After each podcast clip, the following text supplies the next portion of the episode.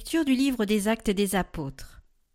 Les apôtres, après avoir vu Jésus s'en aller vers le ciel, retournèrent à Jérusalem depuis le lieu dit Mont des Oliviers qui en est proche. La distance de marche ne dépasse pas ce qui est permis le jour du sabbat. À leur arrivée, ils montèrent dans la chambre haute où ils se tenaient habituellement. C'étaient Pierre, Jean, Jacques et André, Philippe et Thomas, Barthélemy et Matthieu, Jacques fils d'Alphée, Simon le Zélote et Jude fils de Jacques.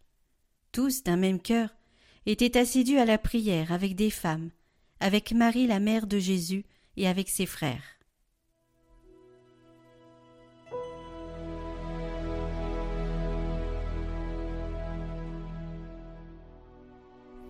J'en suis sûr, je verrai les bontés du Seigneur sur la terre des vivants.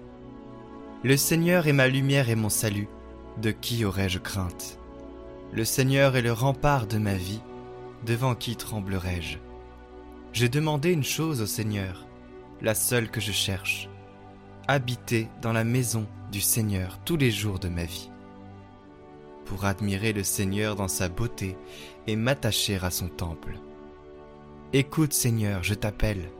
Pitié, réponds-moi. Mon cœur m'a redit ta parole. Cherchez ma face.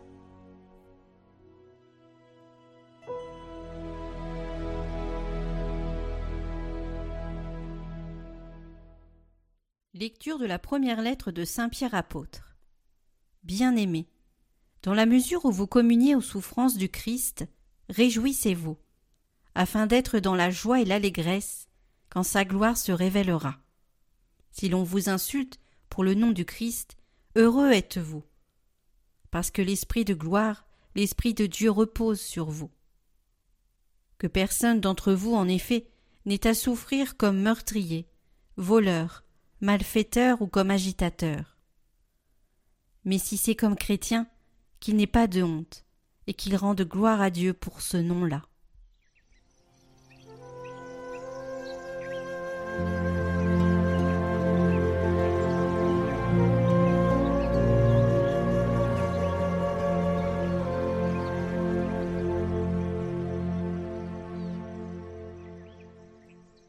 Évangile de Jésus-Christ selon Saint Jean. En ces temps-là, Jésus leva les yeux au ciel et dit Père, l'heure est venue. Glorifie ton Fils, afin que le Fils te glorifie. Ainsi, comme tu lui as donné pouvoir sur tout être de chair, il donnera la vie éternelle à tous ceux que tu lui as donnés. Or, la vie éternelle, c'est qu'ils te connaissent, toi, le seul vrai Dieu, et celui que tu as envoyé, Jésus-Christ. Moi, je t'ai glorifié sur la terre, en accomplissant l'œuvre que tu m'avais donnée à faire. Et maintenant, glorifie-moi auprès de toi, Père, de la gloire que j'avais auprès de toi avant que le monde existe. J'ai manifesté ton nom aux hommes que tu as pris dans le monde pour me les donner. Ils étaient à toi, tu me les as donnés, et ils ont gardé ta parole. Maintenant, ils ont reconnu que tout ce que tu m'as donné vient de toi, car je leur ai donné les paroles que tu m'avais données. Ils les ont reçues, ils ont vraiment reconnu que je suis sorti de toi et ils ont cru que tu m'as envoyé. Moi, je prie pour eux. Ce n'est pas pour le monde que je prie, mais pour ceux que tu m'as donnés, car ils sont à toi. Tout ce qui est à moi est à toi, et ce qui est à toi est à moi, et je suis glorifié en eux.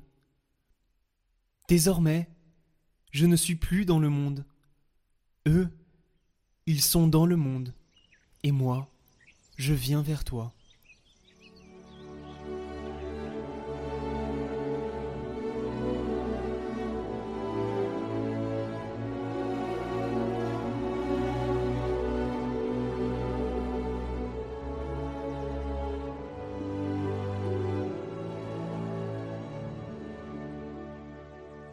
Chers amis, dans la première lecture d'aujourd'hui du livre des Actes des Apôtres, nous sommes juste après l'événement de l'Ascension. Et avez-vous remarqué ce que font les apôtres? Ils se retrouvent ensemble à Jérusalem, dans la chambre haute où, nous dit l'Écriture, ils se tenaient habituellement. Il y a les douze, mais il y a aussi d'autres disciples, hommes et femmes. Et bon, très certainement, ils se racontent ce qu'ils ont vécu ensemble, l'expérience qu'ils viennent de vivre, ils se soutiennent, ils s'écoutent, etc. Et puis, nous dit l'Écriture, d'un même cœur, ils prient ensemble. Et c'est magnifique parce que ainsi ils sont rendus capables de discerner ensemble, de comprendre ensemble l'œuvre de Dieu, son projet pour le monde et sa présence à leur côté. En fait, vous voyez, ce réflexe de se retrouver en communauté, il l'avait déjà eu avant, très probablement le soir de la passion, après la, la, mort de Jésus, où ils sont certainement traumatisés par le, ce qu'ils ont vécu et ils ont très certainement besoin de se retrouver, mais de façon explicite aussi au soir du dimanche de la résurrection. C'est, vous vous souvenez des disciples d'Emmaüs qui reviennent à Jérusalem et qui retrouvent tout le monde dans cette même chambre haute. Ils témoignent là aussi, ils partagent l'expérience qu'ils ont eue et dans ce contexte-là, c'est Jésus qui apparaîtra. Du coup, vous voyez à travers ces témoignages des actes des apôtres et puis euh, des autres scènes de l'évangile que on comprend vraiment que nous retrouver ensemble, nous chrétiens, nous raconter mutuellement nos expériences de foi, discerner ensemble l'œuvre de et la présence de Dieu, etc. Tout cela n'est pas du domaine, n'est pas du domaine de l'optionnel. C'est pas un plus, c'est pas quelque chose qui est bien de faire en plus d'une prière personnelle, quoi. C'est du domaine du nécessaire c'est du domaine pour un chrétien de l'existentiel, ça fait partie pleinement du projet de Dieu pour le monde et pour chacun d'entre vous. On ne peut pas prétendre, on ne peut pas prétendre vivre notre foi de façon profonde et durable sans la vivre au sein d'une communauté et d'une vie communautaire de qualité. Voyez la, communauté du temps des apôtres, mais aujourd'hui encore, c'est un lieu où on se partage notre euh, expérience de foi, où on témoigne mutuellement de la façon dont on aborde Dieu. Je voudrais vous donner un exemple. Parmi vous qui m'écoutez, certains sont très certainement très sensibles, très touchés par les passages où Jésus montre toute la douceur et la miséricorde du Père. Vous savez, ces expériences, ces passages dans l'Évangile où, où Dieu vient guérir les malades, il est tendre avec les pécheurs, etc. Et eux-mêmes, peut-être, ils ont fait l'expérience de, cette tendresse de Dieu dans leur vie, de la patience de Dieu face à leurs péchés, et ils enrichissent l'ensemble de la communauté de ce témoignage. Ce témoignage d'un Dieu doux, d'un Dieu tendre, il est important pour tous ceux qui, peut-être, sont moins sensibles à cet aspect du visage de Dieu. Mais inversement, d'autres parmi vous sont plutôt sensibles au moment où Jésus se montre tranchant, exigeant, radical. Vous savez, c'est ces moments incroyables où avec une petite phrase nette et claire, il ferme la bouche de tous les tièdes, de tous les bien-pensants, de tous les mous, de tous ceux qui, qui ne prennent pas la, la parole dans son exigence. Et moi j'aime beaucoup quand Jésus est comme ça, fort, vrai, exigeant, j'aime quand il est libre, quand il dit une parole vraie et qu'il se fiche si ça choque ou ça choque pas, si ça plaît ou ça plaît pas, parce que ce qu'il veut, c'est la vérité. Il veut secouer les fausses excuses, il veut faire grandir ceux qui l'écoutent. Eh bien, cela aussi, ça fait partie de qui est Dieu. Et vous voyez que cette expérience-là, elle est importante aussi à donner à la communauté. Et c'est ainsi que c'est la communauté entière qui devient experte dans l'expérience de foi, qui devient experte dans le fait de discerner où est Dieu, c'est la communauté entière et pas chacun individuellement. Elle reconnaît, la communauté, que Dieu est à la fois exigeant et doux. Il est à la fois tendre et sans concession. Voilà, et certains d'entre nous ont besoin que la communauté leur rappelle que Dieu est doux et tendre. Et d'autres ont besoin que la communauté leur enseigne, leur rappelle que Dieu est exigeant et qu'il est radical. En fait, on a tous besoin de la communauté qui nous annonce le visage de Dieu tel qu'il est. Et du coup, quand notre prière est prise dans la prière de la communauté, comme euh, euh, au moment, de, au moment de, du passage qu'on vient de lire en première lecture, où ils prient ensemble, eh bien la prière devient parfaite, parce qu'elle est adressée à Dieu tel qu'il est.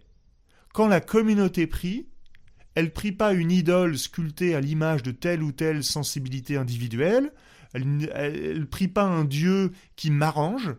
Elle prie un Dieu qui est plus grand que la compréhension individuelle que nous en avons, un Dieu tel qu'il est. Et du coup, chacun est invité à, à parler avec un Dieu qui est plus grand que celui qu'il pense être, avec un Dieu dont la phase auquel il est sensible le soutient dans sa relation, et puis les, les facettes qui lui grattent un peu euh, m'invitent à, m'ouvrir à, plus grand. Voilà, en conclusion, je voudrais vraiment vous le redire. Aujourd'hui, euh, pas plus qu'à l'époque des apôtres, on ne peut pas prétendre vivre notre foi chrétienne sans nous nourrir d'une vie communautaire et sans la nourrir de notre présence et de notre expérience.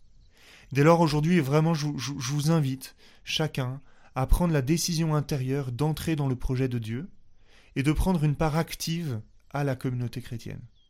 Et je vous invite aussi, en, ce dimanche, à remercier Dieu de tout votre cœur pour l'Église qu'il nous donne, et grâce à laquelle ben, on peut vivre notre foi, on peut reconnaître le Christ qui est présent dans nos vies, agissant dans le monde. Voilà. Que le Seigneur vous bénisse tous, lui qui est Père, Fils et Saint-Esprit. Amen.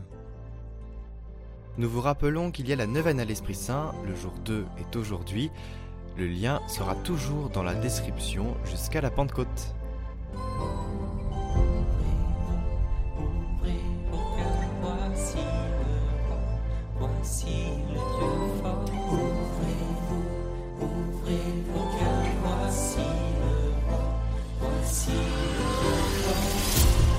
Le Seigneur, glorifie son nom et célèbre ton Dieu, lui le roi des cieux.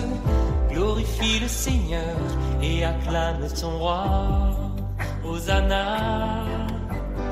Louange à toi, ô Créateur, Maître Seigneur de l'univers.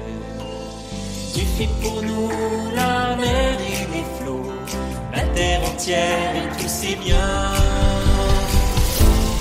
Le Seigneur, glorifie son nom, et célèbre ton Dieu, lui le roi des cieux. Glorifie le Seigneur, et acclame ton roi, Hosanna, qui peut monter vers les hauteurs, et se tenir dans le lieu saint. L'homme au